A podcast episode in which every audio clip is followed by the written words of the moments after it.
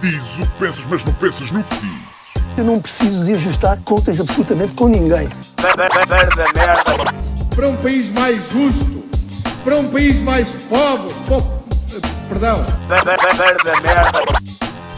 Deus existe dentro de nós. Quando as pessoas não acreditam em Deus, não, Deus existe dentro de nós. ser exigentes, não sermos piegas, ser exigentes, não sermos piegas, Mãe, olha, tu sabes fazer ténis. Ela fez quatro, mas não sabe fazer ténis. Não sabe fazer ténis. ténis. Ai, que informação dramática. Sem Barbas na Língua, um podcast de Guilherme Duarte e Hugo Gonçalves. Ora, sejam muito bem-vindos a mais um podcast Sem Barbas na Língua, desta feita com um convidado. Não é verdade, Hugo? É verdade. Temos o grande Mário Daniel, que é, é uma das perguntas logo dos patrões, podemos É. começar por aí, que é mágico ou ilusionista? Pois, olha, nem eu te sei dizer, é muito estranho, mas é verdade. Ah, ilusionista é o termo correto, obviamente. Nós criamos ilusões, ilusionista é a palavra que, que o define. Mas, ao mesmo tempo, a palavra mágico é bonita e, e num determinado universo faz algum sentido e compreende-se melhor. Ah, por isso. Para as e- até crianças faz mais mágicos. sentido, não é? Para as crianças faz mais sentido, é Ser exatamente por aí. mágico, é. é. Mas depois, assim, mágicos de verdade não existem. Sim. Portanto, ah, é quase Não sinónimo. existe. Não, Não. o quê? Há, muita gente que não acredita. Vocês iam ficar surpreendidos com Sim, as vezes sim, que eu ouço essas coisas. Sim, havia uma, eu lembro de um- uma cena do Darren Brown, acho eu, que é um mentalista, portanto, é Sim, um- sim, outro nome conhecido. para ilusionista também, não é? Sim, gente. exato, exato. em que ele fazia um truque no fim e depois ele explicava como é que fazia aquelas leituras de saber com quem é que a pessoa quem é que morreu e ele no fim explicava não que isto, eu fui usei uns truques o cold reading e ela dizia não não você tem poderes a pessoa insistia nisso, sim não é? apesar dele explicar Sim, sim, isso aqui é triste, não é? De alguma forma. E, e é péssimo porque, na verdade, até é mais estranho se as pessoas eh, acharem que nós estamos realmente a, fazer alguma coisa que, que, que transcende a realidade. Até, ou seja, até tira valor Tira ao valor do trabalho, não é? Exato. Sim, sim. Exato. Nasci com este dom de fazer desaparecer coisas. é como quando pensam que os humoristas no stand-up aquilo sai-lhes na hora da cabeça Sim. que não há horas de escrita atrás não é? Isso é muito Ou bom também. quando eh, também perguntaram a um amigo meu, guionista, ele explicou guionista e ele, mas tipo, tu escreves o que os atores dizem? Mas eu já achava que os atores chegavam lá tipo, e começavam a falar uns com os outros. é? sim, sim, sim. Exato. Mas- conta que vais tomar café com aquela pessoa. e- Sim. Exato. Exatamente. O... Olha, uma das. Eu acho que falam disso nas perguntas dos patronos, mas ahm, é uma dúvida que muita gente tem. É como é que se começa? Porque imagino que não haja escolas de ilusionismo, não é? Sim, hoje em dia até já, há. E- Já? E, até em Portugal, e agora até há uma escola que está, que está bastante bem organizada no Porto e que agora também há uma academia em Lisboa, Hum. uh, Sintra, mais concretamente. Um, e portanto, hoje em dia até há uma forma de tu entrares Hum. e teres níveis e fazendo os níveis. Acho que, há- acho que a escola do Porto está organizada em três níveis, cada nível é um ano. E não sei quantas horas semanais é que eles têm, mas, mas está bastante interessante, porque realmente nos dá, lhes dá, lhes dá aos alunos uma. Pronto, aquilo que uma escola uh, tem por objetivo fazer, que é criar as bases certas para que depois a evolução seja uh, com uma lógica. E hum, no meu caso, não, no, e no meu tempo não existia. Até há uma universidade, ou já houve, agora acho que já não, já não existe, era- que é, que é na Coreia, na Coreia do Sul, obviamente. Uh, na Coreia do Norte também fazem desaparecer eh, pessoas não é? e às vezes sempre parece não ter Sim, explicação, e depois- não é? sim, sim, e não tem aquela parte normalmente, de- aliás no filme falam disso, do Prestige, que é o último ato e tens que voltar a, a trazer a coisa que fizeste desaparecer. Sim. Na Coreia do Norte eles não, Não não, tem. essa parte Essa do não terceiro ato do truque não há. Não nem há. tem aquela assistente vestida de forma sexy não, é? Não, Eh, sim, depois- todos- têm todos a mesma roupa. Sim. Exato. Ahm, portanto, exi- existia uma universidade e essa universidade até deu bastantes frutos. Portanto, era, era, hum, eh, basicamente a maior parte dos manipuladores que ganharam campeonatos do mundo nos últimos anos. Há campeonatos do mundo de 3 em 3 anos que são organizados em países diferentes e quase todos eles são coreanos, precisamente Quando diz têm um trabalho- manipuladores é quê? Ah, manipulação. Olha, e agora aproveito para fazer aqui até um, um comentário a uma, uma coisa que o Guilherme disse há pouco, que é do mentalismo, exatamente. Porque o mentalismo ou a manipulação são tudo categorias do ilusionismo.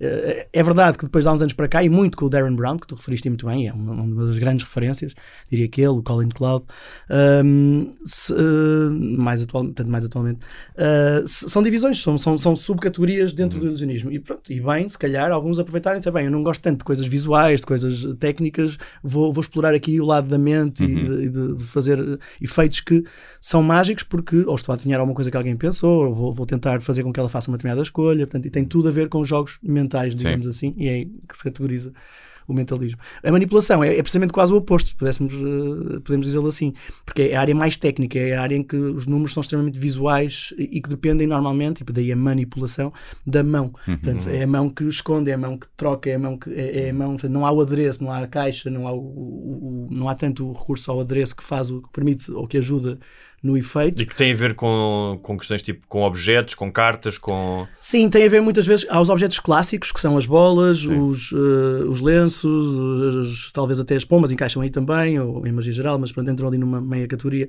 Uh, uh, pronto, há esses objetos, mas depois tu podes transformar, podes adaptar outros elementos às mesmas técnicas ou, ou arranjar técnicas novas, desde que sejam coisas que dependam das mãos exclusivamente, em que tu trocas um objeto muito rápido pelo outro, em que uhum. há coisas hipervisuais incríveis e uma das referências que até se calhar veio a dar assim um, grande, um grande hum, boom a esta, a essa arte, até foi o Shim Lim, assim, uhum. com uma visão mais global, que Sim. ganhou o American Got Talent, e, uhum. uh, pronto, em que usa ali muita técnica realmente. E, um, aquele truquezinho clássico da bola e dos três copos, uh, dos três copos hum. há vestígios que já se fazia tipo 300 ou 400 anos antes da, da era comum. Um, mas um, sim, antes de Cristo mesmo. Antes de Cristo, não é? Sim, Exatamente. Sim, sim. Dizer, um, sim. Eu digo antes da era comum porque sou ateu, então ah, não, não okay. tenho Cristo ah, okay, como. Okay. Desculpa, desculpa, era comum. Eu não conhecia é, é, é como se utiliza na, na universidade quando não queres dizer Cristo. nunca tinha ouvido. Sim, nunca antes da era comum. É, antes da era comum. Chama-se era comum. Uh, Jesus Cristo, um dos ilusionistas mais conhecidos da história. Para mim, o, o, o, exato, um dos. Eu acho que é o primeiro grande ilusionista. Now you see me, now you don't. Sim, eu por acaso acredito mesmo nisso e há várias teorias envolvidas em relação a isso. Do quê? Do, de que Jesus Cristo era um. De que Jesus Cristo era um, era um ilusionista que usava a magia como uma forma de chamar a atenção para ah, apregoar aquilo em que acreditava. É sério, isso é engraçado. E faz, e faz todo sentido, não é? Eu acho que faz todo então, sentido. o desaparecimento durante três dias também era chato para o público. Vai ali só passar três dias e dizer que tem o, a, a, recompensa do número. Mas, mas naquele tempo as pessoas tinham paciência, que era uma coisa que hoje em dia não Sim, tem. É verdade. Dias na altura era... A noção não, do tempo era diferente. É muito diferente, aliás. O Harry Houdini tinha, tinha um número, por exemplo, em que ele fazia um número de escapismo dentro de um. De um aquilo era, chamava uma jarra de leite, era como antigamente o leite era transportado uhum. umas coisas metálicas grandes. Uhum. Uma vasilha, e, não Uma é? vasilha, exatamente, é esse o termo, uma vasilha. E ele entrava neste. Há pouco tempo estive em frente a esse objeto ao, ao genuíno, no, no, Museu do David Copperfield, em Las Vegas. E, e portanto, ele basicamente entrava ali, aquilo era coberto com uma cortina à volta. Ele saía ao fim pai de dois minutos, mas depois ficava meia hora ali a ler um jornal hum. e as pessoas estavam cá fora ansiosas à espera que ele saísse. Sim. E portanto, o tempo realmente era uma, era uma variável Sim. muito diferente. daquela. Olha, voltando, estavas a falar hum, da, da questão das universidades e das escolas. Hum. No teu caso, normalmente isto come, do, do, que eu sei, começa sempre muito cedo como sim. criança, não é? Sim, e sem sim. YouTube, não é? E sem, ah, YouTube, e sem YouTube, sem YouTube que era agora. muito mais difícil, sim. é verdade. Foi com um daqueles joguinhos. Eu tive um jogo, havia um jogo, havia jogos. Sim, sim. A, história, a história, portanto, basicamente, eu, eu acho que o primeiro ponto da história é quando eu, com 6, 7, 8 anos, vinha da escola primária e ia para o trabalho do meu pai, que tinha um laboratório de análises clínicas, e na parte administrativa também havia um, um dos até, sócios do laboratório também, era o senhor Arlindo, e ele fazia-me dois ou três truques que eu gostava de fazer, portanto, como quem conta três andotas, percebes? Como Uhum. quem conta sempre as mesmas, não é? E ele fazia aquilo muito bem, eram, eram três truques simples, mas que na altura para mim era eram aquele esfregar a moeda no braço. Era esfregar a moeda no braço. Também, essa, todos essa os meus tios me faziam. Todos os tios? Boa, estás a ver? Pronto, então eu ficava louco com aquilo, e, e, mas era giro, porque depois percebendo como é que o truque funciona, é giro ver também o trabalho que ele fazia de antemão, porque, quando porque as moedas iam sempre aparecer em sítios diferentes do, Uhum. do espaço físico e, e portanto, ele plantava as moedas antes de. porque ele fazia desaparecer aqui e fazia aparecer debaixo de qualquer coisa. Sim, sim. E então era muito giro porque perceber depois mais tarde o trabalho que ele, que ele se dava, entre aspas, vá, para, para poder surpreender-me. E, e acho que aí foi onde a semente ficou, ficou implantada. Depois, realmente, no Natal recebi uma caixa dessas de magia uh, que, pronto, que, que me lembro perfeitamente, o que é engraçado, porque no meio de tantos brinquedos e daquelas coisas todas, recordo-me exatamente do da caixa em si e Uhum. lembro-me de brincar com aquilo muito tempo até perder as peças todas e, e- e não pegar naquilo mais. Até que, portanto, ali deve haver um interregno aí de pai de 4 anos ou de 5 anos e depois para os 12 anos um amigo meu levou um livro para a escola uh, chamava-se Magia Teatral de, Mar- de Martins de Oliveira e, e é um livro na altura quase centenário agora já é centenário mesmo. E, e foi aí que comecei realmente a ler e a procurar mais coisas qual foi o primeiro truque que fizeste? Lembras? Assim, para uma audiência mesmo. Que... ah, para uma audiência Pode ser de amigos, de- mas. eh, Olha, não me lembro, sinceramente, não, me- o primeiro truque que fiz para uma audiência não me lembro, mas talvez uma coisa com cordas, que era uma coisa, sei lá, tipo. Sim, pai, sim pai, talvez um truque com cordas, mas não tenho a certeza absoluta. É um dos meus primeiros truques, num conjunto de três ou quatro ou cinco coisas que fazia. que eram com cordas? é? Havia um com cordas, portanto, esse lembro perfeitamente. Havia um, com, havia um que eu tinha inventado, bem, que, que agora pensando em retrospectiva era péssimo, que era um caixote enorme para fazer desaparecer uma carta, portanto era muito mau. Uh, Lembro-me do primeiro truque que comecei a aprender nesse livro, que era, uma, que era precisamente uma técnica de manipulação que permitia esconder uma carta nas mãos. E, e lembro-me de, de ver o quão difícil aquilo era. E até me lembro que o meu amigo que estava a ler o livro comigo chegou lá primeiro que eu e conseguiu até primeiro que eu perceber como é que aquilo se executava. E, e foi muito interessante. E depois até uma coisa engraçada, eu depois aprendi a manipular com a mão esquerda, porque tive um pequeno acidente num dedo quando era, quando era miúdo, foi pisado no futebol, nada, Uhum. nada demais, mas impediu-me naquela altura, trabalhar aquilo com a mão direita, então vamos lá experimentar com a esquerda. E então, Este apesar- clipe tirando eh, impediu-me de trabalhar aquilo com a mão direita, comecei a trabalhar com a esquerda. Vamos tirar este Pois, som. eh, som. não, nas outras modalidades eh, sou destro. Ah, Portanto, no, no Mas futebol- és ambidestro, no futebol, és ambidestro em termos Não, de na, na manipulação? magia, sim, diria que sim, porque na manipulação, por exemplo, coloco, eh, portanto, uso, uso para as técnicas mais difíceis, uso precisamente a mão esquerda. Portanto, é engraçado que, que, que por causa desse, desse, provavelmente por causa desse momento, mudou essa, essa, essa questão. Mas, e tenho mais fluidez na mão esquerda, mas também porque hum, de, movi de movimento, não é? tenho muito mais controle moto- motor, mas também acho que é porque, como jogo ténis, a mão direita tende a ficar mais enrijecida e, e depois isso acaba por, por criar um bocadinho maior atrito na, na, na técnica. Vamos para detalhes. E depois de, de começares a aprender, qual é que é o percurso? Ou seja, é como um bocadinho como também humoristas, em que começas em bares, em sítios pequenos, ou Sim, casamentos e é- batizados, e, É, é e depois vais tendo público. É um É. bocado por aí. É exatamente isso, ou seja, primeiro são espetáculos muito pequenos. Lembro-me que um dos meus primeiros espetáculos foi o Natal dos Hospitais lá da minha terra, Uhum. na- na- na- no Peso da Régua. Depois lembro-me que atuei num bar que era o Bar 2, que era um bar normalíssimo. atuei. Depois era o Clube de Ténis, depois era pronto, coisas assim muito pequeninas. Depois começas a passar para, sei lá, casamentos, batizados, não sei que, esse tipo de festas. E vais, eh, não há tanto se calhar o circuito de bar, mas na altura até havia. Na altura eu ainda fazia muito close-up em bares eh, Uhum. e até às vezes em discotecas que tinham assim uma, uma zona mais eh, calma Uhum. e muitas vezes atuava e fazia muito esse circuito ali nos meus 18, 19 anos. Mas comecei com 12, portanto, a fazer espetáculos para aí aos 14, 14, 15. O que foi o meu. um- Uma das coisas que consegui muito cedo e que foi interessante foi para ali aos 16 foi. Uh, havia uma quinta de turismo de habitação no Douro que recebia turistas todas as semanas e que me começou a contratar para regularmente fazer um espetáculo lá, onde eu apanhava muita gente de Lisboa, malta com empresas, Uhum. muita gente ligada à farmacêutica, essas áreas, que iam lá passar fins de semana. E aquilo corria muito bem, esse tipo de de público, e o, e o sítio era um ambiente muito, muito classy, muito música jazz, um Uhum. ambiente muito, muito, assim, muito, muito bonito. E eu ador- adorava atuar lá e acabou por ser a minha porta de saída. Portanto, as pessoas começaram, viam lá, ficavam com o meu contacto, e depois, ah, eu tenho uma empresa em Lisboa, tenho uma empresa no Porto, e comecei a, Uhum. a entrar nesse circuito corporate, aos Sim, bocadinhos. sim, sim, sim. O- há, um, há um americano que é, con- que é considerado, te- quem eu- pelo menos pelo Penn Gillette, ele diz que é um dos maiores, é considerava um dos maiores eh, especialistas em cartas, que é o Ricky Jay. Um, e hum, que já acho que morreu há um Uhum. Já morreu, tempo, já morreu. já morreu. Sim, sim. Um, suas e- 52 assistentes, que eram os caras. Exatamente, exatamente. assistentes. e, e ele diz: ele tem um documentário que eu depois vou nas sugestões, eh, vou, vou deixar. Eu já tinha visto há uns anos e voltei a ver agora. Um documentário fantástico, por acaso está no YouTube, pode, está, está, está em aberto, podem ver. Um, e ele diz que. Se aprende com os livros, mas o ideal é tu teres um mentor. Ele tinha a sorte, por exemplo, do avô, de- do avô dele ser o presidente da Sociedade de, de Ilusionistas de Nova Iorque. Logo, Tu ganda tiveste- cunha. Ganda cunha. Ganda cunha logo, O gajo, fazia, o gajo começou a fazer espetáculos aos 4 anos, não é? Ah, ok. Ahm, ah, tu tiveste ah, contacto com algum ilusionista mais velho que. Porque ele diz que a Sim. melhor aprendizagem é tu Sim. aprenderes com alguém. Sim, é assim. eh, em Portugal havia haviam dois ou Hum. três congressos anuais. eh, um deles era em Valongo e foi onde eu comecei a ir com os meus 16 anos. Ahm, e, e aí havia uma troca de ideias incrível entre uma comunidade de mágicos que ainda hoje, muitos deles são, são meus grandes amigos, nomeadamente o David Souza, que é, que é mesmo um dos meus melhores amigos, eh, e com quem passei muito tempo a discutir magia. Mas como mentor, diria que houve uma pessoa que, que, que era o Ivo Wells Martins de Souza, que era arquiteto, mas que Ahm, era também um colecionador e era também um grande apaixonado pela arte e chegou a ser, nos anos 80, eh, até um profissional com algum relevo em Portugal. Portanto, fazia o circuito de casinos, fazia na altura em que os casinos tinham sempre espetáculos à noite. Ahm, e esse, esse senhor, que faleceu há pouco tempo, eh, e até faleceu ainda relativamente novo, foi, foi um bom suporte na altura, porque ele, logo no primeiro congresso, ficou com os nossos contactos e fez questão de nos enviar Uh, livros e coisas para nós podermos estudar. Uhum. e, e percebeu que havia ali realmente uma motivação grande da minha parte, da parte do David e depois possivelmente de outros, de outros também, mas acabou por ser uma espécie de mentor porque com ele podíamos sempre, e ainda por cima era uma pessoa com uma visão muito, muito esclarecida, ou seja, não era para a geração em que eles estava, eh, eu diria que realmente era uma mente diferente da, da, da grande maioria dos mágicos que tinham a mesma idade que ele. Uhum. Já era alguém, lá está, muito dedicado à manipulação, coisas mais técnicas, mais trabalhosas, eh, dentro da manipulação clássica, mas, mas com um nível, com um nível hum, quer, quer Mas ele ensinou-te alguns truques? não, sim, ensinou-me coisas, partilhou livros. Aliás, a- a- a- o mais incrível foi, após o- a sua morte, ele desejava assim, e a, e mulher, e a mulher dele eh, quis, quis isso mesmo, que isso mesmo acontecesse. Eu e o David Souza herdámos a coleção de livros dele. Oh. Estamos a falar de 800 livros de magia.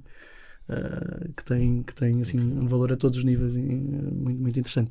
E, e é uma honra enorme obviamente poder guardá-la e, e guardámos e no sítio onde está está bem, está bem guardado, bem limpo está com uma com, criámos uma placa biblioteca Ivo- Ivo- eh, Fred Allen, que era o nome artístico dele portanto é a biblioteca Fred Allen. E, e portanto pronto, é- eu posso dizer que foi, que foi o melhor mentor que tive mas, mas depois havia uma comunidade que na altura, como não havia YouTube trocava muitos VHS e, e com, com, muito, com, com o que havia Uh, coisas do Penn and Teller, coisas do Copperfield, coisas de- dessas referências, Siegfried and Roy, Lance Burton, e víamos muito esses, esses, esses grandes mágicos que andavam por aí pelo mundo e que não havia muita informação, mas havia aquela, havia aqueles vídeos que eles tinham feito. E, e víamos aquilo em slow motion, que- pausa a pausa. que, que truques dessa, dessa altura, Hum. porque eu lembro quando era muito pequeno, de- independentemente do mérito do truque ou não, mas lembro ser muito pequeno e ver um espetáculo de David Copperfield na televisão, quando ainda por cima não, não havia, havia dois canais, e um deles era uh, desaparecer a Estátua da Liberdade, Uhum. Um, ou atravessar a muralha da China. Ou voar. Ah, ou voar. Voar era Ou- muito mas independentemente, independentemente do mérito, depois em termos de, de ofício da arte ou não, que eu não tinha capacidade Uhum. para avaliar isso, Uhum. eram coisas que te deixavam um boquiaberto. Lembras-te dos, dos, dos truques quando tu começaste a interessar pela magia que te mais te impressionavam? Que mais te impressionaram? Lembro-me, e claramente foi David Copperfield, ou seja, eu, eu, eu posso dizer que cresci a ver David Copperfield e a estudar David Copperfield uma- da forma mais eh, detalhada que podia. Eh, aliás, é incrível, eh, não sei se vamos a essa parte da conversa, mas eu estou a trabalhar com ele há algum tempo agora num projeto muito grande e, e eu disse-lhe ainda há pouco tempo, eu aprendi a escrever magia contigo, a, a ver as coisas que tu dizias e como dizias. E, é, Mas tu estás a falar da parte do espetáculo, do da parte, showmanship? exato, Sim. é assim, porque eu dou, mais, dou muito mais valor à, à parte do espetáculo, mas o David Copperfield tinha tudo bem, ou seja, a parte do espetáculo era bem, era bem desenhada, a, a- a história, a narrativa que, que movia cada um daqueles objetos ou cada uma daquelas, daqueles contextos que ele criava. Ele fazia sempre questão de, de criar um contexto, não era só uma caixa qualquer que entrava ali por acaso para depois Contar uma entrar, história. Contava uma história. Se ele dizia, "Ah, vou fazer um truque de câmara, e era um truque com a câmara, e era mesmo o operador de câmara com aquelas câmaras gigantes que entrava numa caixa, e ou, portanto, ele arranjava sempre uma forma de dar a volta à coisa para que os elementos fizessem sentido. E depois ele tinha essa capacidade, que ainda hoje acho que tem, de conseguir, quer dizer, se calhar já nem tanto, mas a cena de tanto é que ser ele o. tem, Ele tem né? 66, ah, vai fazer 67, acho que ele tem 66 neste momento, sim. Pinta o cabelo, não pinta? o cabelo não é dele, que é Sim, diferente, sim. já não tem que pintar. É, exato. É verdade. mas sim, mas, mas continua a ter uma imagem que eu acho bastante interessante. Namor- Eh, namorou com a Cláudia Schiffer. Pois é, pois namorou, é, namorou, verdade. namorou. Isso é um tema engraçado, que é o que é que a magia, o efeito que tem no sexo oposto. Ah, Já lá vamos, mas Já lá vamos. Pronto, e estávamos, então, pronto, nessas referências. Portanto, eu diria que o Flying do David Copperfield, que, que muito bem o Guilherme disse há pouco, eu acho que é, é- para mim é, é a ilusão que ainda hoje é a ilusão mais bem conseguida de sempre. E isto é quase, quase eu diria que 90% dos mágicos que conheço diriam o mesmo. Ahm, é- é- foi tão bem desenhado, tão bem criado, tão bem apoiado na própria história da tentativa do homem voar e nas experiências que o homem fez para voar. Porque depois há um vídeo na net que às vezes, a maior parte dos vídeos que se encontram na net até começam um bocadinho, eh, um, ou seja, não começam na apresentação de início mesmo. Uhum. No- Se vis mesmo no espetáculo em que ele fazia aquilo, eh, a narrativa era muito bonita, porque mostrava imagens reais das pessoas a tentarem saltar de árvores, mesmo documentais. Uhum. E agora vamos estrear, não sei o vamos novo, este novo protótipo, não sei o quê. E depois já atiravam-se da árvore e pumba, caíam, estavam-se todo, partiam uma perna. Portanto, havia estas imagens, mas que no fundo revelam esta luta do homem à procura de conseguir eh, conquistar os céus, não é? E, e depois. Pronto, e depois ele conta a narrativa dele, de que quando era miúdo vivia sozinho, estava a viver num prédio, não havia outros miúdos, e ele sonhava poder voar, e não sei o quê. Pronto, e depois ali nasce eh, o voo. E já vi N voos, ainda há pouco tempo estive a ver em Espanha o Mago Pop, que é um mágico que também está a ter muito sucesso em Espanha, que vai agora para os Estados Unidos ahm, a fazer um flying, e vi- já ouvi duas vezes, e já vi o Chris Angel, e etc., mas nenhum me consegue precisamente pela importância da narrativa, nenhum me consegue colocar naquele estado emocional que o Copperfield na altura colocou. Também tem a ver com a idade, etc. Mas, mas acho que não é só isso. Há, uma- há qualquer coisa na forma como ele contava a história que, que faz a diferença. E, e, portanto, tudo isso foi mesmo mu- muito inspirador.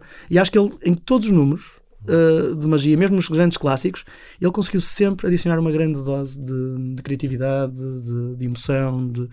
Ele fez quase tudo como nunca ninguém fez. Uhum. E isso é, ninguém lhe pode tirar. É, eu acho que vai ser imbatível. O David Copperfield, as pessoas têm aquele imaginário do Dini, às vezes as pessoas fazem referência ao Dini. Pá, o Dini foi.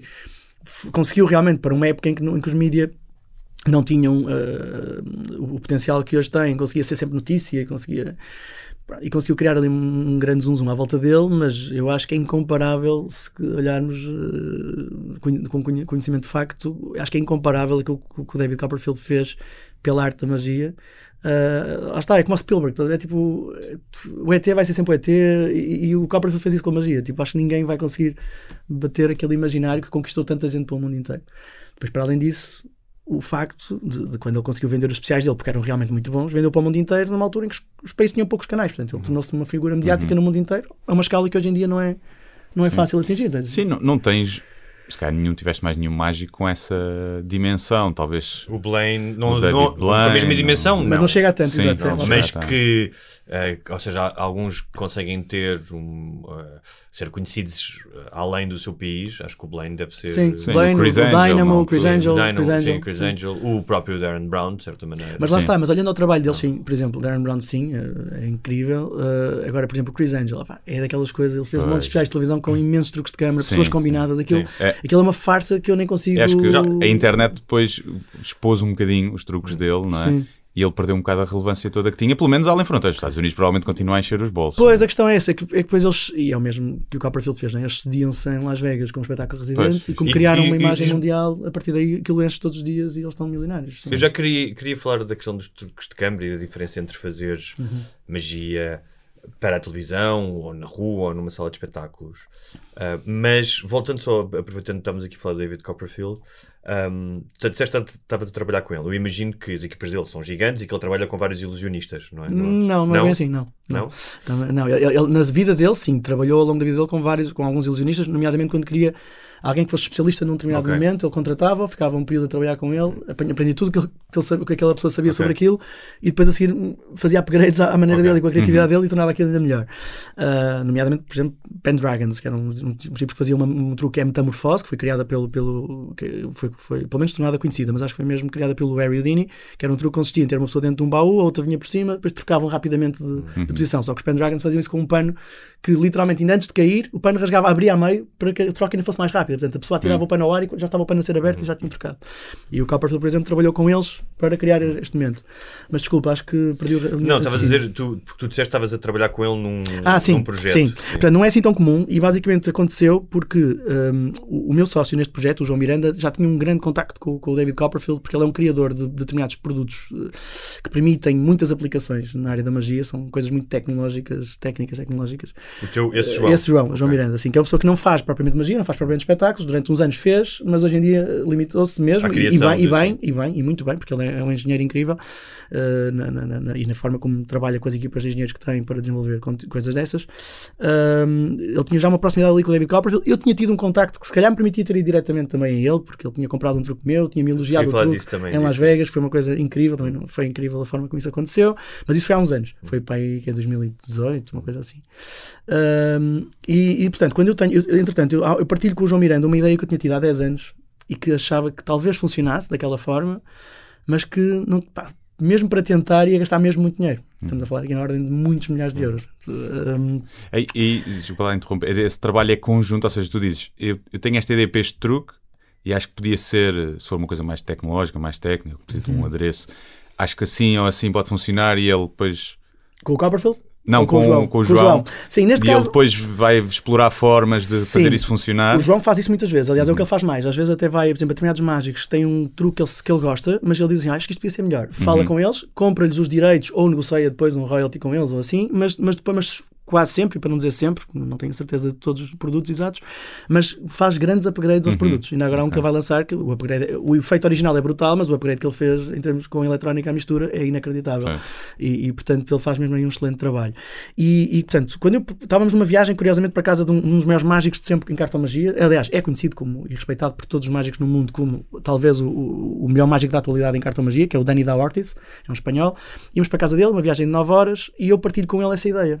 E e ele diz: Epá, isso era incrível, era para o Copperfield. E eu, sim, eu também já pensei nisso, mas também tenho que abdicar disso para mim. Uhum. E portanto, eu não sei se alguma vez na minha vida eu poderia eventualmente tentar fazê-lo e fazê-lo eu e tal. Pronto. Viagem de regresso, dia a seguir. Viagem de regresso.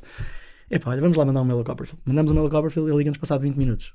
Uh, tipo, depois foi o pior e o melhor telefonema da minha vida. Pior, porque estava sempre a cair a chamada, porque estávamos Sim. a, cruzar a Espanha por dentro e aquilo estava muito Mas mal. eh, no e-mail já lhe diziam a ideia? Já, já, já, já. Ok. E até lhe dizíamos uma parte do método e Ok. ele depois ele liga arriscar- a arriscar tudo. A arriscar tudo. Não, epá, nós confiávamos que, dado o grau de confiança que o João já tinha conseguido estabelecer com ele, pá, que dificilmente uma pessoa que é multimilionária vai roubaria a ideia. sim, sim.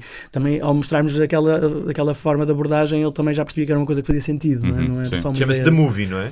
Não, não, não, não. Essa foi a criação que eu fiz que ele elogiou uns anos antes. Ok. Não, o que estamos a fazer agora, não posso revelar. Ah, o que estás a É fazer algo, agora. ok. é algo que vai ser mesmo. Ok, mas eh, então.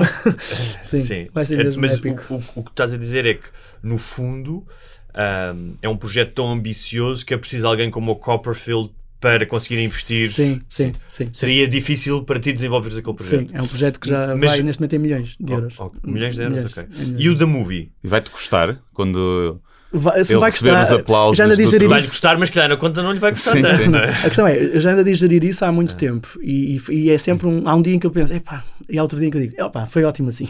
E portanto, eh, essa, essa sensação existe realmente de estás a abdicar de algo que podia ser teu. A verdade é que eu acho que ele vai consegui-lo como ninguém e acho que vai conseguir tirar o, partido que esse número merece a nível global, a nível mundial. Eu não sei se fizesse aquilo em Portugal ia ter muito impacto cá, não sei se depois ia ter retorno mundial ou não, ou como é que isso ia ser visto. Feito por ele, vai ter um retorno imediato mundial muito interessante.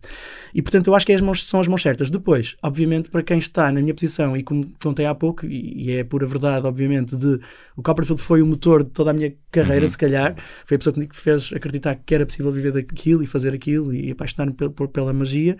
É incrível poder estar a lidar com ele na primeira pessoa e ter uh, horas de videochamadas com Claro, ele. colaborares uh, com ele, sim. É incrível, é não te incrível. desiludiste a conhecer o teu ídolo, como muitas Uh, vezes não, acontece. não, não. Assim, tive, teve, tive, teve fases, mas acho que foi uma questão também defensiva dele e é normal que ele também se precaveja de alguma forma e não dê logo tudo. Ele tem momentos e ag- agora sentimos que, agora que uma grande parte das coisas foram já alcançadas e já foi inclusivamente gravado uma grande parte do, do, do- do conteúdo final. Hum, sinto que agora a relação está muito mais leve e que agora quando eu, eu ligo ou eu ligo ficamos horas ao telefone e partilhamos e às vezes partilhamos outras coisas no outro dia resolveu, olha, vou-te mostrar uma coisa que eu gostava de fazer em televisão daqui a uns tempos, vê lá o que é que tu achas e ela a montar umas coisas para fazer, tipo assim, tipo em videochamada e tu ficas, what? o que é que Quando ele acontecer aqui? compra, quando É ele incrível. compra um truque, Hum. Ele é a única pessoa que pode fazer esse truque, tu não podes fazê-lo. É assim, nem sequer falámos em direito de exclusividade, É. mas a verdade é que neste truque quase fica subentendido. Porque Estamos a falar de algo da escala tipo Estátua da Liberdade, ou seja, Ok. não faz muito sentido agora outro mágico dizer vou fazer Claro. desaparecer a Estátua da Liberdade. Já Claro. alguém o fez, Ok. arruma, arruma lá isso porque já não faz muito sentido. E é, nesse, é nessa E ele paga, ele paga, a questão dos direitos Hum. é, tu pagas, É pago uma vez. Ou é seja, paga uma é vez, pago uma e vez. depois é ele pago pode fazer... eh, Eh, ele só vai fazer uma vez Ok. também, porque é um desses Mas outros efeitos. truques, imagina, truques mais, tu podes comprar truques a, Ah, a especialistas, Aí não é? há toda, sim, aí há- mas aí há todas as modalidades. Tu podes vender um truque em exclusivo para dois anos, por exemplo, e essa pessoa durante dois anos faz ela o truque e depois tu podes vendê-lo para a comunidade, por exemplo. Ok. Pode haver, pode haver uma negociação. Tudo é uma, tudo é uma negociação Sim, sim, possível. Há como em patentes, qualquer- há patentes Há dos truques ou há um patentes. código de honra só? Não, há patentes de alguns truques. O problema das patentes é que elas, no fundo, expõem os métodos. Pois. Ou seja, tu para fazer uma patente precisas de explicar exatamente pois, a mecânica de tudo aquilo. E por isso. E há roubos ou não? ah, Como há nas há- piadas há- aqui. há- eh, há, muito. tipo, Na magia há mais. Tu ainda. vendeste a alguém, criaste o truque, pá, um, como eu disse, imagino que haja um, também um código de honra, não é? Que já lá iremos. Uhum. Sim. E depois, e essa pessoa cumpre, e só faz dois anos, mas depois vês um gajo a fazer. eh, Não, há muito. há isso acontece muito na magia. Eu acho que mais até do que no humor, se calhar. Ah, Mas há muito. truques que são de todos também, não é? É Ah, como as ah, andotas. ah, ah, ah, andotas. é, é um não bocado como as andotas, há truques que são de todos, mas, mas há truques que são de todos porque são clássicos, já ninguém sabe a origem deles. Um, depois há um, há, uma, há um cunho pessoal que tu podes dar ao truque, e aí sim é mau quando alguém o copia. Uhum. Vou dar um exemplo: as argolas chinesas são um clássico, obviamente toda a gente já ouviu falar nisto. Mas tu tens a versão do Paul Daniels, que é uma versão realmente em que ele tira partido de uma forma muito cómica do truque, em que consegue uma interação com uma espectadora que vocês virem aquilo vão, vão adorar, porque aquilo é stand-up comedy, aquilo é de uma ponta à outra, aquilo é piada, piada, piada gag, gag, piada, não sei o quê. Pá, muito bem estruturado. Há montes de gente a fazer aquilo tal e qual. É assim, ele já vendeu DVDs a explicar aquilo e não sei o quê. Portanto, não sei até que ponto, a partir do momento em que ele fez isso, ele já morreu também há, há poucos anos. Uh, portanto, não sei uh, agora como é que isso funciona e até que ponto é legítimo ou não as pessoas fazerem isso. Sim. Eu, por exemplo, já o fiz num espetáculo ou outro, mas disse: uh, o Paul Daniels foi uma pessoa que não sei quem sei mais e em homenagem, não sei o que vou fazer. Uhum. Este momento, como alguém toca um cover, mas, mas faço a, a devida, a devida Sim. referência. Não dizes que o Wish or Without You, o With or Without You do Zitu é tua, não é? Esta música que eu fiz agora. Exato.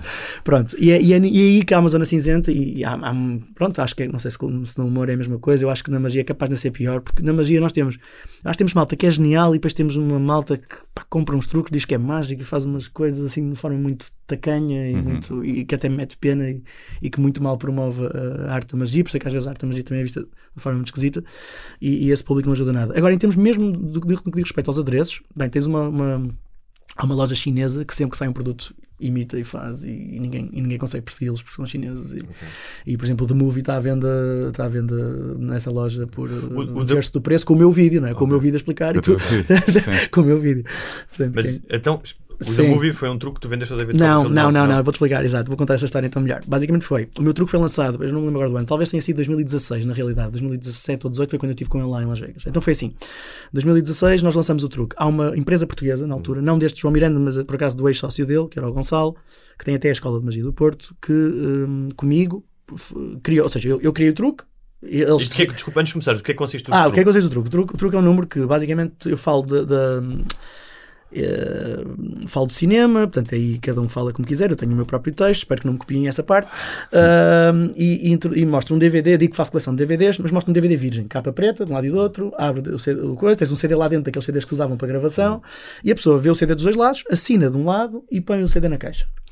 Uh, logo a seguir, e a caixa pode ficar na mão da pessoa. A seguir, pego nos bilhetes de cinema, falo da influência que o cinema teve na minha vida, e foi a minha primeira inspiração, ainda antes da magia, e uh, digo à pessoa para escolher um bilhete. A pessoa escolhe o bilhete e, e, e escolhe um filme, imagina. Uh, Indiana Jones. E agora, tu abres a capa, de, pá, e aquilo pode ser feito quase nas mãos do espectador. Tu abres a capa do, do DVD, o DVD que lá está dentro agora tem o label, está assinado por ele, tem o label do filme, uhum. e quando parece que o número já acabou e por si só já uhum. era um número engraçado, não sei se já viste o número, já, vi, já, viste? Já. Eu digo, ah, viste no utilizado, viste há pouco tempo até. e, e eu, eu digo, bom, mas eu gosto de guardar os meus DVDs originais com capa e tudo, e quando fecha a caixa, todo, toda a caixa okay. tem o label do filme. Portanto, o número é giro, tem aqui várias camadas. Tem uma camada de, de, previsão em que tu parece que adivinhaste qual era o filme que a pessoa ia escolher, depois tem uma camada que é o CD que muda, que parece que é o final, e depois tem um punch brutal quando uhum. fechas a caixa e a caixa está tá, tá com o uhum. layout do, do, do, do, do filme. E portanto, acho que o número realmente está bem montado, é um número que, que acabou por ser feliz, na, a criação acabou por ser bastante feliz. E eu fiz isto em 2010, na minha série de televisão, logo acho que foi na primeira ou na segunda, ou 2010 ou 2012. E depois andei uns anos com aquilo, e até aquela altura, olha, vou vender isto. Pronto. E, e tenho outras coisas assim, que ainda não lancei, mas pronto, esta era daquelas que eu achava mesmo que ia ser um, um my, quando, my candy. Como é que tu fazes uhum. para vender? Há congressos? Há... Lá está, tu passas isto a uma, a uma empresa que faça distribuição. Uhum. Há uma, por exemplo, esta Gui Magic vende diretamente e depois também vende a uma, a uma empresa que é, é a maior distribuidora mundial, que é a Murphy's. A Murphy's o que é que faz? É um retalhista, compram a um terço do preço o produto e distribuem para as lojas mundiais todas. Okay. Portanto, número, vendeu números significativos e o Copperfield, o que é que acontece? O Copperfield hoje em dia não vai propriamente a convenções de magia, excepto à convenção de Las Vegas. Porque mora lá e vai lá com a comitiva dele, dá grande show off, vai com uhum. 10 pessoas ou 15 à volta dele e entra para ali fora e vai ver as coisas. Então imagina, ele chega ao pé dos stands que estão a vender produtos, porque há uma zona que há sempre, que é a Feira Mágica, que nós chamamos de Feira Mágica, para não, é como stands na, na, na como, como stands do, turismo na BTL, sim, ou é uma coisa, é a mesma coisa, é a mesma coisa. Tens, tens cada loja representada num, num pavilhão, maior ou mais pequeno, num espaço maior ou mais pequeno, a mostrar os seus produtos. Um, e o Copperfield chega lá e é de género: Show me what you got, show me, show me your best trick. Ele não vai ver tudo, né? claro. mostra-me o melhor que tu tens. Pronto, se queres mostrar uma coisa interessante, se também tem aquilo para te mostrar. O gajo até consegue. Depois, uhum. Se o primeiro não passar a prova, já, nem, já vai embora, né? vira costas e vai para outro sítio. Pronto, e ele faz isso lá em Las Vegas e já me tinham dito que ele fazia isso. A verdade é que ele foi, ao, eu não estava lá nesse ano, mas foi lá ao, ao guichê da Gui Magic. A Gui Magic mostra-lhe o truque e ele. Hum, show me that again, não sei o quê. Tipo, mostra-lhe outra vez e ele diz, ok, I want to buy two. E, e, e, comprou duas unidades e adorou aquilo e ficou muito interessado com o método e falou um bocado com, com o Gonçalo, elogiou o truque. E, e, dizem, reza a história, não estava lá, que ele não comprou mais nenhum produto na, na, na, feira. A verdade, e isso aconteceu porque isso sim, fui eu que vivenciei, foi no ano a seguir, eu fui a, a essa convenção, ele está na, entra de repente a comitiva dele, eu até fiquei lá, a tremer por dentro, né? tipo, é agora que eu vou ver o Copperfield pela primeira vez ao vivo. Aproximo, tento me aproximar, mas nem consigo chegar propriamente a ele, mas sei que há uma pessoa que está ali do lado de fora, que é o Chris Kenner, que é um braço direito dele há muitos anos, e toda, toda a gente está na comunidade mágica conhece. E o Chris Kenner, eh, eu digo ao Chris Kenner, Chris Kenner, eu fui, eu fui, criei aquele truque do movie que vocês compraram no ano passado, e ele, ele imediatamente percebe qual é logo o truque, Portanto, isso foi fixe, porque sabia, a memória estava fresca ainda, e abre o caminho para o pé do Copperfield, e, e estava eu e a minha mulher, e vamos lá para o meio, e começamos a conversar com ele, e começamos a falar de várias coisas, ele dá uma oportunidade de lhe mostrar até umas coisas que eu lhe queria mostrar também, de outro truque que eu, que eu desenvolvi, que esse nunca vendi, Uh, e fico interessado naquilo. E fico interessado ao ponto de ok, uh, vai lá ter como assistente dele dá-me um cartão pessoal dele e hoje então que tenho o número dele sei que é mesmo o cartão pessoal dele e dá-me assim escondido e diz não mostres isto a ninguém, não deixa a ninguém não partilhes com muita gente quando quiseres falar Tu sobre abres a mão e é uma pomba. espetacular, era Sim. fixe. Exato. Ou era pior. Mas pronto, e dá-me um cartão dele, que até é um cartão muito engraçado, porque ele nem sequer é um cartão de mágico, é um cartão em que ele promove as. Mushaki Isla- Islands, que ele tem 11 ilhas nas Bahamas, Hum. que, que- onde tem um resort de luxo e que, vende- que aluga a 55 mil dólares por dia. Hum, ok. Uh, uh, e pode ir à net ver Mushaki, Mushaki Islands, Bahamas. E, e ele dá-me aquele cartão, um cartão super grosso, não sei o que, muito engraçado, e eu fico com o contacto dele. A verdade é que depois, várias vezes, tive para escrever um e-mail e nunca consegui. Tipo, o e-mail ficou a meio três vezes. Uh, pá, o que é que eu lhe digo? Que é que eu lhe- como é que eu lhe falo? Porque tu queres, queres, queres contar aquilo que tu sentes em relação a ele, aquilo que ele te ensinou, mas ao mesmo tempo não queres dar-lhe uma seca, nem queres Sim. espetar-lhe um mail de três páginas. Então ficas naquela coisa e eu fui sempre adiando. Também fui adiando porque também fui sempre fazendo melhorias a esse truque que lhe queria, que, que lhe, na altura ele ficou interessado e que lhe podia vender. E pronto, e esse truque também não é o que lhe vendemos agora. Portanto, essa era outro, outra coisa que ainda está em gaveta. Pronto, é uma coisa da qual ainda lhe hei de falar. E, ou, voltar a falar. E, e pronto, e portanto foi esse Quanto o é meu contacto. que- com um ele. valor que pode chegar um truque? Não há, não há, não mas há, tipo um grande truque, uma coisa que seja um sucesso. É assim, Estamos truque- a falar de dezenas de milhares de É dólares. assim, isto depende mesmo sempre de, de- de- de quem compra É. e de- das- do grau de exclusividade Ok. do truque. Por exemplo, este número que nós vendemos agora podia ter literalmente qualquer preço. Literalmente qualquer preço. Ahm, foi um bom valor, não foi o valor que acho que valeria hoje em dia, eh, pensando agora. Porquê? Também porque houve uma, uma dúvida nossa que foi, será que este método realmente, levando isto para a escala certa, vai funcionar? Porque não era fácil ter certezas. Então nós também tínhamos medo, vamos estar a ser altamente bem pagos e depois isto não funciona, é uma chatice. Uhum. Podíamos ter negociado ali um Sim. success fee. Yeah, E, sim, eh, sim, era- era- era jogadores essa- da bola, é? Sim. É, gols objetivos, marcarem, por objetivos, objetivos. por objetivos. Mas pronto, mas acabou por ser um, um- um bom negócio também e, e, e como disse a ideia de falarmos de estarmos com ele e de podermos partilhar todo, tudo isto com ele foi, e com a equipa dele foi, foi incrível. Fomos para Las Vegas uma semana depois no final de um ano de trabalho fomos para Las Vegas mostrar-lhe aquilo ao vivo nós fizemos vários reportes em vídeo para ele perceber como é que as coisas estavam mas ele ainda duvidava, é engraçado porque ele é muito perfeccionista e realmente ele achava, quando nós lhe mostrássemos o que criámos que iria colocar várias reservas. Eh, o próprio braço direito dele, o Chris Kenner ainda estávamos nós, já estávamos nós lá no terreno ele diz, ah, mas vocês pensem não sei o quê mas atenção, o Copperfield não é um cliente qualquer vocês vão chegar hoje à noite quando ele estiver a ver isto, tenho a certeza que ele vai mandar para casa trabalhar, basicamente. Mas não foi, não foi. Uh, foi E ele aí depois foi ainda põe alguma coisa em cima do truque, além, sem ser a parte de performance, ainda põe alguma coisa técnica em cima do truque, ou aí não, é tipo chave na mão. Tecnicamente foi mesmo chave na mão, não podia ser mais. Todas as ideias foram Mas nossas. quando tu lhe apresentas o truque, desculpa, Sim. eu- tu apresentas como se ele fosse um membro da audiência ou já estás a divulgar alguma coisa? Ou apresentas-lhe como. Eh, Ah, não, não. ou seja, uh, chega, olha, este é o truque e eu não, apresento, não, há- ou, há uma coisa que eu não disse. ou já estás a mostrar as costuras e Sim, o que está há, por há uma trás. coisa que eu não disse que é muito importante, que é, e, e é muito importante porque isto, é- isto, é, que- isto é que depois monta um bocado a história, é que quando nós lhe apresentámos o tal e-mail Hum. com, com essa ideia, eu achava que a ideia era minha a 100%, Hum. a ideia, quer dizer, o, o conceito, é, o- tecnicamente a solução é minha Uhum. mesmo, a 100%, e nunca ninguém a teve, que eu saiba, ou pelo menos nunca ninguém executou. E, mas a ideia, nas suas genes, o Copperfield já tinha tido. Então a questão foi essa, por isso é que ele ligou logo. Sim. disse, não sei se vocês sabem, mas já tive essa ideia há 20 anos. Hum. E, tentei, e tive seis versões diferentes e nenhuma funcionou. Uhum. E agora, e aqui é que entra. Mas a vossa é diferente, a vossa abordagem é realmente totalmente diferente da nossa. Mas ele depois foi tão simpático, nesse aspecto acho que ele foi super correto, que a certa altura ele pôs-nos a trabalhar na nossa ideia e ao mesmo tempo disse: Mas testem na mesma a minha, se puderem, para tirarmos aqui dúvidas e não sei o quê. Bem, a dele, eu nem percebi muito bem como é que ele tinha aquela ideia ainda em mente, porque empiricamente já me fazia, não fazia sentido, não, não, não me parecia resultar. E não resultava. Nós não, não fizemos tudo o que ele queria para testarmos, mas o que fizemos era suficiente para eh, anular aquela hipótese de caminho, de percorrer aquele caminho. E então aí, claro, ele percebeu, ok, eles só sabem o que estão a fazer, já apresentaram provas, já não sei o quê, então começámos a avançar com orçamentos e com coisas para levar aquilo. Nós fizemos um protótipo, uma coisa numa escala pequena, porque aquilo realmente era grande, então fizemos um protótipo e tudo indicava que a nossa solução funcionava e que a dele não. E seguimos pe- pelo nosso caminho. E portanto a solução é, nossa, é minha, na verdade. Sim. Olha, vamos fazer um interregno na conversa e vamos eh, passar à ação? De- Sim. Hã? Sim, tínhamos falado aqui para quem está a ouvir isto, uh, como, era, como temos aqui o, alguém que vive de uma arte muito visual, não é? Exato. Podia ser giro, nós costumamos filmar e dar só aos patronos que pagam mais, portanto às pessoas mais importantes Da nossa vida, eh, mais do que entre os ouvintes mulheres, todos. os nossos filhos.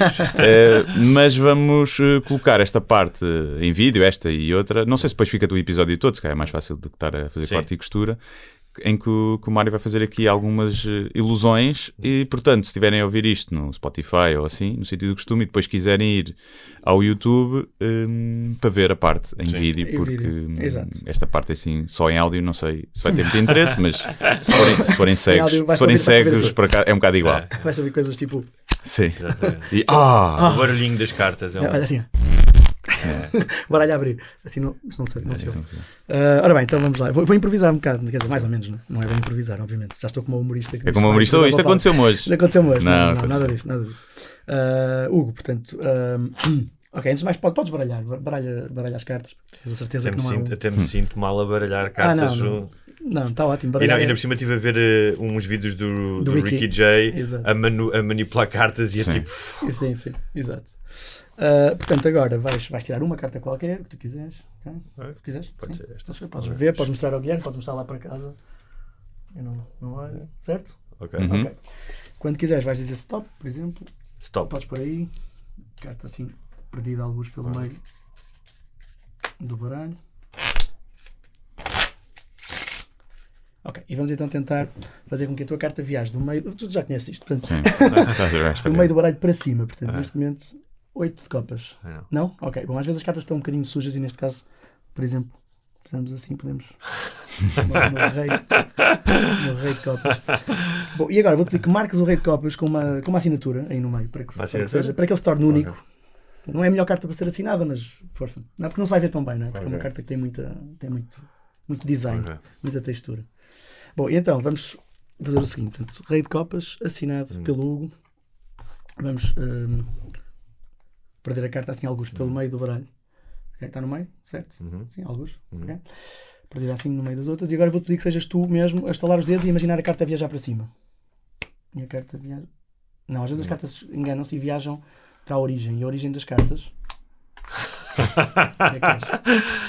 E temos uma carta lá dentro. É exatamente. Já vi essa merda três vezes. Ainda não, ainda não percebi. Tenho uma teoria, mas não, não percebi.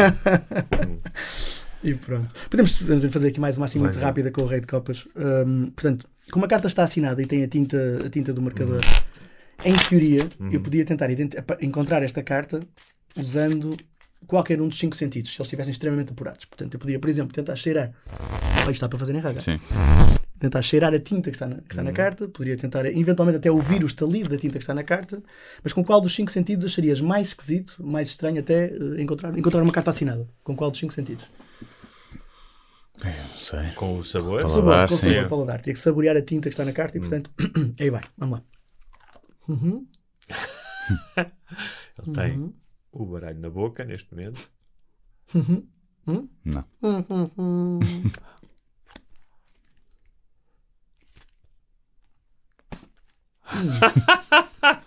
Yeah, Uma carta perfeitamente dobrada em quatro. Ok.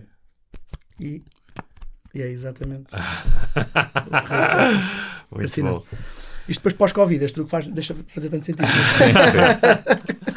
Agora, Olha, nestes truques, quanto deste truque, muito é manipulação, obviamente, mas quanto deste truque é tu distraís-nos? eh, ah, distraís? nada. Nada? Distração, quer dizer, pode haver aqui ligeiros instantes em que eu tento conquistar um bocadinho de espaço com alguma distração, mas não, é, não vivo da distração. Se eu Hum. A tivesse sempre a manipulação olhar, é. Sim. Sim, aliás, tens isto numa câmara, que é Claro. por isso que é sempre difícil. uh, que é, tu, podes, tu numa câmara vês isto numa escala mínima Uhum. e podes voltar a ver e estás a olhar para o. Para, portanto, não, não cais na minha distração Sim. de rosto. Portanto, uh, não Sim, mas mesmo assim, há aqui truques, acho que nem se vires em super slow motion, tu vais perceber quase, não é? Ah, Tens acho- ali um- uma parte que, que eu que, acho que tu, quando estiveste lá em Sping até mostraste em câmara lenta e com o baralho ao contrário, como é que se fazia. Ah, isso foi uma técnica. Sim, Uma técnica, ou seja, que faz parte depois para o truque. E pá, mesmo em câmara lenta, Pois eh, não, é vi- sem tu seja, estares a ver, Não, a questão é visto de cima, exatamente. É visto no ângulo certo é impossível. É, exatamente. mesmo em câmara lenta, Sim, mesmo faz frame a sim. frame, é- Não, não é não dá, impossível. não Isto, dá. isto é o que em, em inglês chama slide of hand, não é? Eh, Sim, isto é, é slide of hand, sim, porque isto envolve. tec- A questão é, há truques de cartas que não envolvem técnica nenhuma. Estas, em concreto, estes que acabei de executar, Envolve- são bastante difíceis tecnicamente. Que envolve a Aliás, manipulação, sim. sim. Sim, envolvem aqui, por exemplo, neste caso concreto, diria 4 a 5, pelo menos, técnicas que, que me ocorram ah, que, que permitem ou levar a carta do ponto A para o ponto B, ou dobrar a carta, ou, ou, ou, portanto, ou transformar a carta. Portanto, tudo isso são técnicas diferentes que nós juntamos como numa. Como as notas musicais compõem uma música. ok? Vou tocar um Dó, um Mi e um Ré, isto vai dar, vai Claro. dar esta sequência que me vai permitir fazer esta, este, este circuito. Um, por exemplo, a carta que vai para a caixa, que é um, é um número que eu achava que tinha criado há muitos anos, era, eu não conheci ninguém que o fizesse durante anos, até que houve uma pessoa que apresentou prov- provas, aparentemente, que uns anos antes também já fazia. Já fazia. Mas pronto, mas é uma técnica, por exemplo, super, super hardcore, é daquelas técnicas que não é. Que é preciso, e é preciso alguma coragem. Uma coisa é fazê-lo em casa, outra coisa depois é fazê-lo perante a plateia, em qualquer contexto, com, com uma câmera apontada. Mas, mas obviamente tem a ver com horas de voo, não é? tem a ver com horas Claro. de, É isso que eu tipo de hor- de horas de voo. é. O Ricky Jay diz que ah, para atingir, ah, ele não utiliza a palavra excelência, mas digo eu, excelência na, na manipulação, ele, ele passava, ele diz que eu cheguei a passar 7, 8 horas por dia Uhum. com cartas.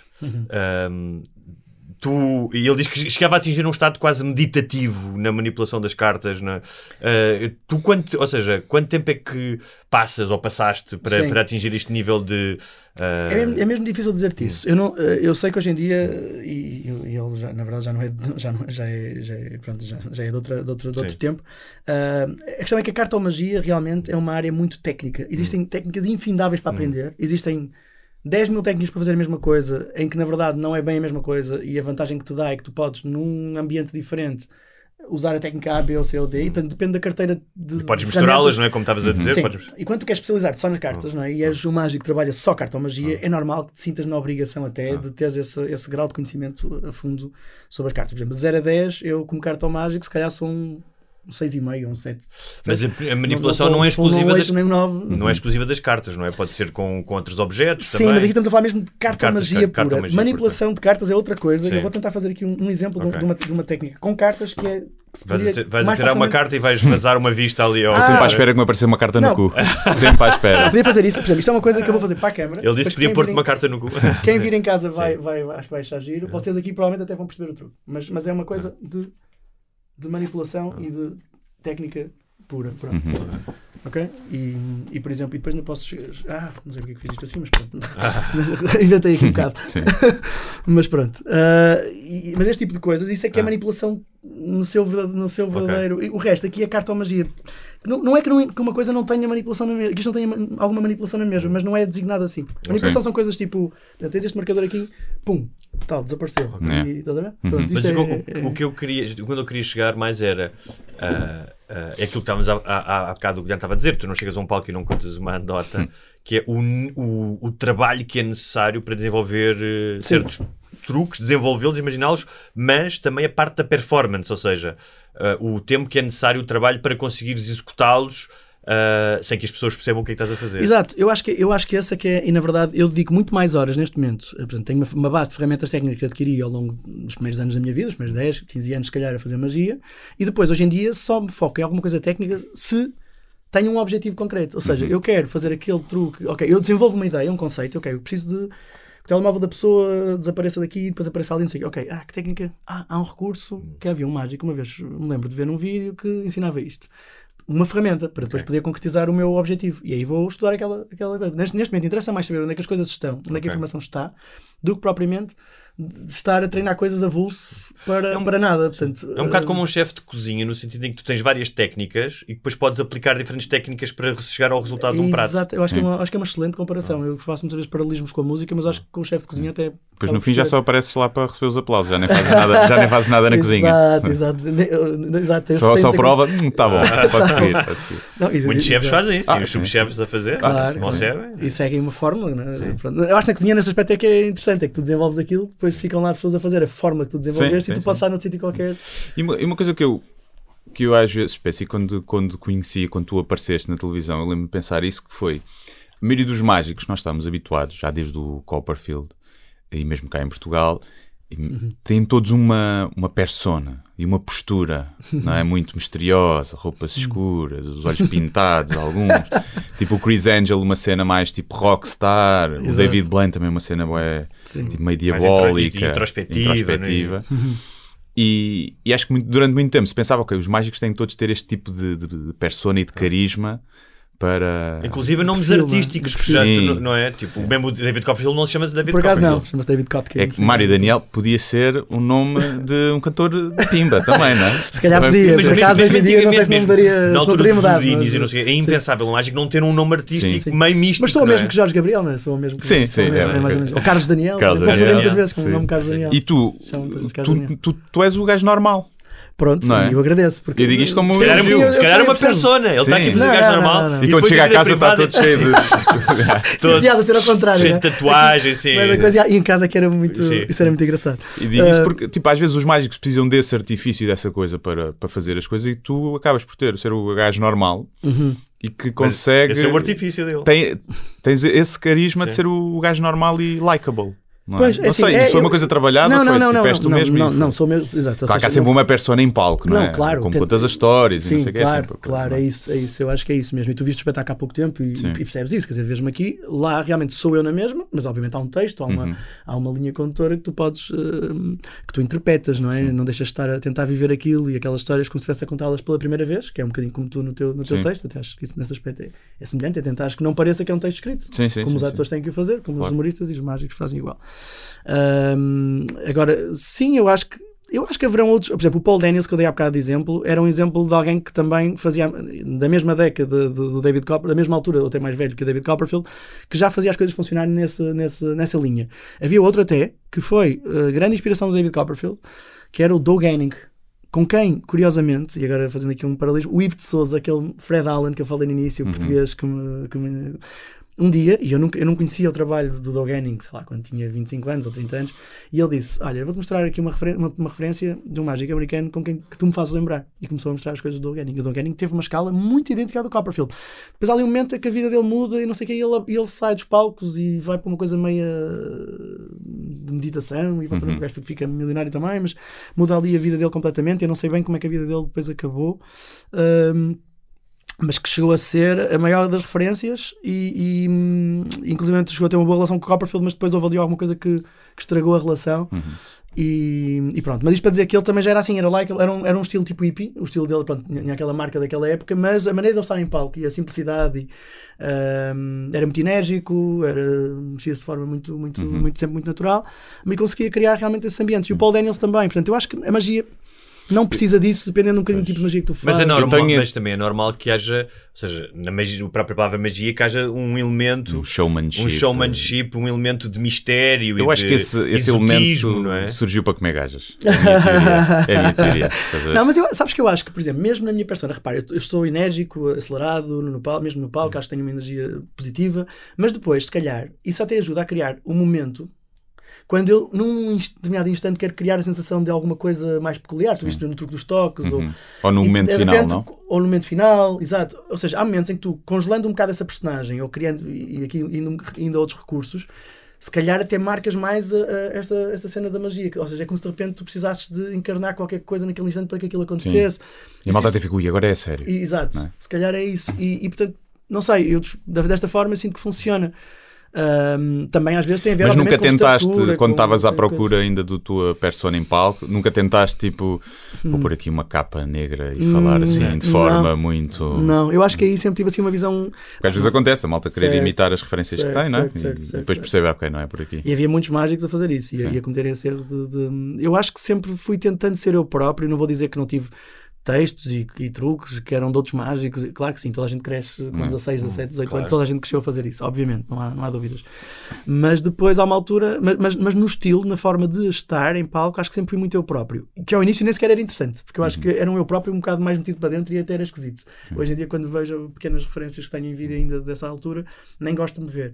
Mas também é normal, não é? Também, Sim, também é normal. aprender. Exato, exato. E- Olha, nós falamos, já falamos, falamos aqui um bocadinho, não falamos muito, mas de mentalismo, de sleight of hand, ou seja, várias, vários eh, eh, subgéneros dentro da magia. Um deles clássico eh, é o escapismo. é? Um, e um, uh, toda a gente já ouviu falar de, do Houdini, da questão dos, dos tanques. Uh, no, eu ouvi o Penn Gillette, o Penn Gillette, exatamente, dizer que uh, o Houdini, ele próprio dizia que não, nunca faria nada mais perigoso do que estar sentado na sua própria sala. Portanto, tudo aquilo que. Isto foi dito pelo Penn Gillette. Hum. Ou seja, tudo aquilo que tu vês, que ele, a, apesar da aparência do risco, que ele tinha alguma segurança. Acho que isso é uma metáfora, mas sim. Ok. E ele que... não morreu com nada, morreu com um soco com no... soco, sim, uma hemorragia. Sim. Ele fazia um truque, era levar e socos que, uh, na o, barriga. O Penn Gillette dizia que achava que era imoral submeter a audiência a um risco, ou seja, que o ilusionista corresse um real risco de vida. Uh, ele diz isso no. O Penn diz muita coisa. Sim, sim. Não, não, tu, tu, eu estou a citá-lo, estou a dizer, estou a citá-lo porque sim, sim, é, também uma, não, é, é uma, grande referência. É uma, dúvida, é, sim, e é uma mas, provocação, mas é, é, uma é uma provocação para ti, que é recentemente tu tiveste um pequeno acidente certo. num número de escapismo. Uhum. E eu queria que tu falasses um bocadinho olha, sobre a questão do acidente, claro. sobre a questão do risco real, sim. sobre. Não, é assim. Uh, e explicar eu, o que é que aconteceu. Eu, eu acho que, assim, reparem, no cinema temos situações em que os duplos, Hum. mesmo não sendo os atores, são pessoas, são duplos, são, são, são pessoas também, não é? Que se expõem a vários riscos para que o teu entretenimento funcione claro. em casa. Portanto, isso, isso acontece em televisão muitas, sim, constantemente. Sim. E morrem uh, muitas vezes. E, e morrem muitas vezes, exatamente. E, portanto, uh, se o risco é o mesmo que as pessoas pensam que está presente, não. Claro. Se há risco, ah. há. Ainda esta semana, na última vez que fiz o truque do aquário, curiosamente só tinha tido dois azares. Um, aliás, só tive até hoje dois azares. Um foi o desmaio, e que vocês estão a falar, e foi, aconteceu há relativamente pouco tempo, há um mês, ou foi num espetáculo no Porto, no Sai da Bandeira. O outro foi agora no último espetáculo em que, depois de eu ter aberto o Luqueto, Uhum. e tu viste o espetáculo há pouco tempo, Guilherme, sabes? Percebes? Ou seja, o, o, já estava aberto, mas engatou, e eu, como estou ali dentro de água e não vejo, Uhum. tiver, tiveram que os meus técnicos só, só rodar o Luqueto da forma certa e tirá-lo. Mas eu já estava atrapalhado, porque mas já estava a contar a respirar, porque acabei de abrir. Tens aquilo contado um bocado Já ia até segundo. libertar ar, porque já sabia que ia abrir a porta naquele instante, e de repente aquilo pac, pac, bloqueia ali e fica ali engatado. Portanto, os azares podem acontecer Claro. quando tu lidas com coisas perigosas. Claro. E depois eu costumo, eu costumo dizer, quer dizer, se tu tens telefones topo de gama desenvolvidos nas maiores indústrias e engenheiros e etc, que depois têm bugs, imagina a quantidade de bugs que podem acontecer quando tu te metes a brincar com explosivos, ou com água, ou com fogo, ou com... Neste caso, era um, é um número de escapismo de um tanque de água e tu desmaiaste, foi? Eu desmaiei, ou seja, eu, eu tenho uma apneia que, que, pronto, que treino para que normalmente eu consiga aguentar até aos 3 minutos, ainda Ok. há pouco tempo em treino fiz 3 e 20, por exemplo, há um mês, nem, nem tanto, há, aqui há 3 M- semanas. Imóvel ou. Não, imóvel, mas eu tenho que ter sempre um movimento de mão que Ok. de teste de chave. Portanto, tento relaxar toda a estrutura muscular que posso, menos este braço que tenho que trabalhar mesmo. Não fumas, Ah, portanto. Não fumo, não fumo, não fumo. Mas tem muito a ver com a parte mental. A apneia, e tenho vindo a descobrir cada vez mais isso, tem muito, eu diria que 80% é mental e depois 20% é, é exploração. É mental, a parte física que existe é saber libertar bem o, todo o CO2 que tens ao início e fazer uma inspiração correta usando as três, as três eh, zonas em que, podes acumular ar. Portanto, ali na zona do diafragma, depois na zona mais de- das, das costelas, hum, que ainda tem alguma flexibilidade, que são estas costelas que são flutuantes, e aqui ainda podes meter alguma coisa, e depois é a tua caixa que, que não expande, nem ganha, nem ganha capacidade ao longo da tua vida. Ganha numa fase inicial, portanto, se treinares a apneia com acho que até aos 18, 19 anos podes, essa estrutura pode realmente ganhar mais ou menos de acordo com o que tu treinas, mas depois de adulto já não há nada a fazer aí. Tens noção qual é que é o recorde da apneia de tempo? Tenho e na verdade há pouco tempo, até há pouco, há pouco tempo atrás, agora já não é, era do David Blaine, curiosamente. 16 minutos. não é? 16 minutos ou uma coisa. Não, eh, Imóvel, não 20, obviamente. acho que até era mais, acho que até era 20. 20. Mas, Mas, há os gajos que também fazem mercado, o diferente que é os que fazem mergulho de profundidade, não é? Sim. Também são é... coisas diferentes. Sim, mas também inclui a apneia, não é?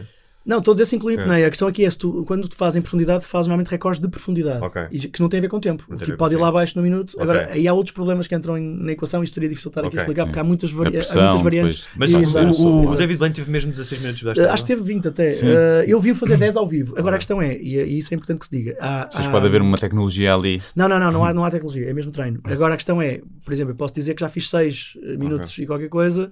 Uh, com, o, com O2, ou seja, e o, o David Blaine faz a apneia dele Ah, com O2, ok. ou seja, ele respira O2 puro Ok. e, e quando vai para dentro da água vai com O2 puro, Ok. o que minimiza, ou seja, aumenta muito o teu, o teu alarme Claro. uh, de, e E vontade dá moca de respirar. também. E dá moca. Uh, sim, ali não se sente moca. É mais, é mais a questão de, de- A mesma questão do.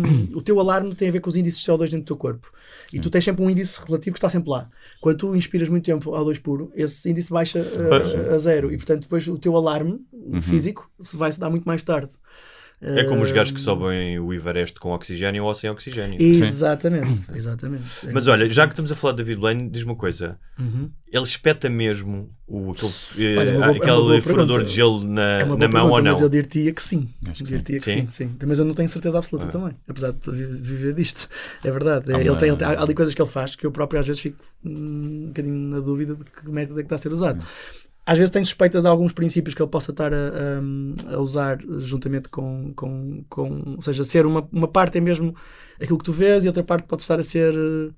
Eh, manipulada de alguma forma com alguma técnica, mas, mas, mas não- neste caso concreto eu acho que ele espeta mesmo. Mas quando diz manipulada, não é a nível da imagem, porque ele tem Não, é- audiência, ele faz isso com atores e com outras pessoas. que- Sim, Já fez em podcasts em que é difícil fazer Sim, não é isso, mas truques. imagina que tu. vá, vou dar um exemplo, não sei se aqui. Vai, não queria muito estar a revelar métodos, pronto, mas eh, em off até vos podia dizer. Mas, mas sei lá, há coisas que tu podes eh, fazer no teu próprio corpo. Se tu metes piercings e metes não sei o quê, podes meter outras coisas no teu próprio um corpo depois- túnelzinho, uma coisa que assim. depois E há quem diga que hum, te permitem. Uma das teorias que eu vi, mas não sei se era ele ou se até era alguém fazer um truque parecido, é que a agulha tem uma anticoagulantes, Uhum. eh, está banhada em anticoagulantes, que é quando tu tiras, o sangue estanca logo e por isso é Ok. que aquilo não, não sai. E que, era um, que tem tipo um spray anticoagulante. Fogo, não, não sei. sei, não vejo lá está. Eu não, não tinha ouvido essa teoria sequer e eu vi sangrar, eu vi sangrar ao vivo. Não, não vi sangrar muito, mas vi sangrar ao vivo. Depois ele sai de cena. Aliás, ele faz o truque do prego, Uhum. mas depois no fim dizem: Ok, eu, eu acertei sempre, não sei o quê, mas eu sei que é que vocês estão cá para ver. Vocês não estão cá para ver as, as vezes em que eu acerto, estão, mortinhos porque eu falho. Sim. Tu fazes pega no truque prego, também, não fazes faço, mas não faço esta parte final. ele pega no prego e vai mesmo. Isto vi isto no espetáculo ao vivo. Ele pega no prego. O que vocês queriam mesmo ver era, era, era, eu- era isto a correr mal. Portanto, pega no prego e começa a atravessar a mão. E depois a verdade é que ele sai, fica outro tipo a fazer um truque eh, em 10 minutos em cena e depois ele aparece com a mão ligada e continua o espetáculo. É. Olha, ah, vamos terminar ah, o, o nosso programa Vamos em para os aberto. patronos, sim. Vamos para os patronos. Quem quiser continuar a seguir esta conversa ahm, pode ouvi-lo no próximo sábado. Basta fazer-se patrono. E o que é que tem que fazer para isso? É ir a patreon.com barra sem barbas na língua e subscrever uma das modalidades que lá estão. Vamos, vamos falar de mais coisas, vamos ter perguntas dos patronos. Eu queria deixar só aqui, não podemos deixar a E sugestão. vamos falar de formas infalíveis de engatar gajas com truques de magia. Portanto, subscrevam e paguem. Mário, o, o Mário vai aqui, vai nos ensinar a Sim, fazer sim. esses truques de magia, vai revelar E gajos também, atenção. é? E gajos também. que gajos é- Gajos e gajos. as mulheres é Portanto, mais ele vai-nos fácil, não precisam de ensinar- grandes truques, Vai-nos né? ensinar todos, vai-nos explicar como é que o David Copperfield fez desaparecer a Estátua da Liberdade, também no programa de E patrões. fez aparecer a Cláudia Schiffer na cama dele. Exatamente. Ah, tu neste momento acabaste uma série de espetáculos, portanto não tens um espetáculo Sim, para vou promover. ter datas só para setembro, outubro, mas para já não tenho datas. É, Fiquem atentos ao Instagram Sim. do Então, Mário depois vamos, vamos falar também porque tens um. Mário Daniel Oficial. Exatamente. Podem ir lá, tens a questão do, do, do espetáculo online também, da, do espetáculo Sim, não, neste da- momento já não estou a fazer Já também. a Quer dizer, fazer. se me pedirem, se algum Sim. cliente em específico quiser, só, mas Ok. sim, não estou a Mas devemos falar disso. E hum, não sei se queres deixar alguma. Nós aqui deixamos sempre uma sugestão. Pá, pode ser um livro, um filme, eh, um restaurante, qualquer Ah, coisa que tenhas visto sim, ou relacionado sim, com magia que sim, tu de partilhar com os nossos eh, então, sim, vou, vou aconselhar um, um, um espetáculo que tem a ver com. Que, que é, que é um espetáculo de magia, ainda que seja muito mais do que isso, que é do Derek Del Gaudio. Uh, penso que está na Disney. Há pouco tempo estava, no outro dia por acaso recomendei a alguém que disse que não encontrou, portanto, não sei. Mas está na Disney Plus, supostamente. Não tem nada a ver com uh, o facto de estar na Disney, não significa que seja infantil, e não é de todo infantil, Sim, é um sim. espetáculo até bem, bem, bem denso. Uh, com, com. Pronto, é do Derek Del Gaudio, um espetáculo que fez grande Derek sucesso. Delgado? Derek Del Gaudio. Delgado. É considerado um dos melhores espetáculos de sempre de ilusionismo. Ele esteve vários tempos residentes em, em Los Angeles, agora está em Nova York. Esteve em Nova York, muitos anos também, e agora está só nas plataformas. Um, é um espetáculo muito, muito, muito interessante. Chama-se In and Of Itself. Menino. E tem a ver com a forma como nós nos vemos e a forma como os outros nos veem. Uhum. E é muito, muito, muito inspirador. E tu, Guilherme, tens alguma coisa? Eh, Olha, posso, na mesma linha, posso, para quem não conhece, vá ao YouTube e pesquise o Penn and Teller Full Us, que é um show que eles têm, em que vários mágicos, o Penn Teller são uma dupla de mágicos, em que um não fala, né, e o outro fala, fala muito. Um é gordo, outro é magro, o outro está mais magrinho, o outro. Sim. E vão lá vários mágicos, alguns bastante conhecidos até, Sim, sim, e sim. outros menos conhecidos, em que tentam fazer um truque ou uma série de truques, uma apresentação, Não, é em que eles não, não, não conseguem perceber como é que a ilusão é feita. E então os gajos, se não perceberem, Eles ganham, não é? ganham um E, prémio. e o Fullest. E o Fullest. Fullest. E aquilo Mas- é giro, funciona bem, Sim. porque... Mas a maioria eles sabem, não é? Eles vão lá e... A maioria sim, mas é é giro ver quando eles eles não não fazem sabem, sim. ideia É e que ficam ainda admirados e entusiasmados Sim, sim, por verem sim, uma coisa nova. E malta que já está no topo da carreira lá fora e ficam entusiasmados de ver algo novo. É E o. Teller é uma enciclopédia, é uma enciclopédia ambulante. O. Teller é dos mágicos com o É. maior conhecimento mágico Pois. que existe. O Pen, o Pen nem tanto, o Pen vem do malabarismo, também Uhum. vai para a magia depois com, com o Teller, mas é. Eles têm um programa engraçado que é o Bullshit, não é? Uma coisa assim. Ah, tinham que em que eles vão investigar cenas de, Sim. de, de Reiki, Sim. de O- signos. O e Darren de- Brown também fazia isso em certa medida, Sim. fazia com, com a questão dos horóscopos Sim, e não sei o que também fazia com os cold readings que tu fiz, que falaste, não é? Daquelas videntes. Olha, eu vou deixar então ah, o tal documentário que eu falei ah, chamado Deceptive Practice de, sobre o Ricky Jay. ah, que é muito interessante Um, e já agora ah, vou falar também de uma coisa pessoal vou aproveitar que a série que eu escrevi com o João Tordo e com o, o Tiago Santos e que foi realizada pelo Manel Pureza, eh, acabou de receber o prémio de melhor programa de, fi- de ficção da Sociedade Portuguesa de Autores e, Nice. portanto, eh, podem, quem não viu e, que, e quer ver, está na Netflix, eh, chama-se Até que a Vida nos Pare. Vou dar mais uma referência, pode ser? Pode. How Magicians Think. How Magicians Think. É muito, muito giro. É do Joshua Jay, é do mágico americano muito, muito conceituado também. É o quê? Mas é um programa um É um podcast, Ok. é um podcast, é um podcast, How Magicians Think, e acho que é muito giro para as pessoas perceberem eh, várias camadas que a magia pode ter, várias coisas relacionadas com o universo da magia. E até sobre esta coisa do, do, do espiritual versus magia. Portanto, Uhum. Acho que há um dos primeiros episódios, se é o primeiro, se é o segundo, pá, que é muito interessante, que é à volta de uma história no, no Peru em que as pessoas vão com umas crianças por, um, por, um, por uma montanha acima e depois espreitam para o mar e tocam uma flauta e aparecem umas tartarugas na, no, no topo, no- na água. E depois é a forma como vai desconstruir isto e é muito interessante. Muito bem. Olha, aquele, aquele que tu disseste está na Disney Plus está mesmo. Já Está mesmo? meus Ah, ok, favoritos. ok, Muito bem. ok, ok. Então até para, até para a semana. Até para a semana, até já, até sábado. É isso. É isso. Até já.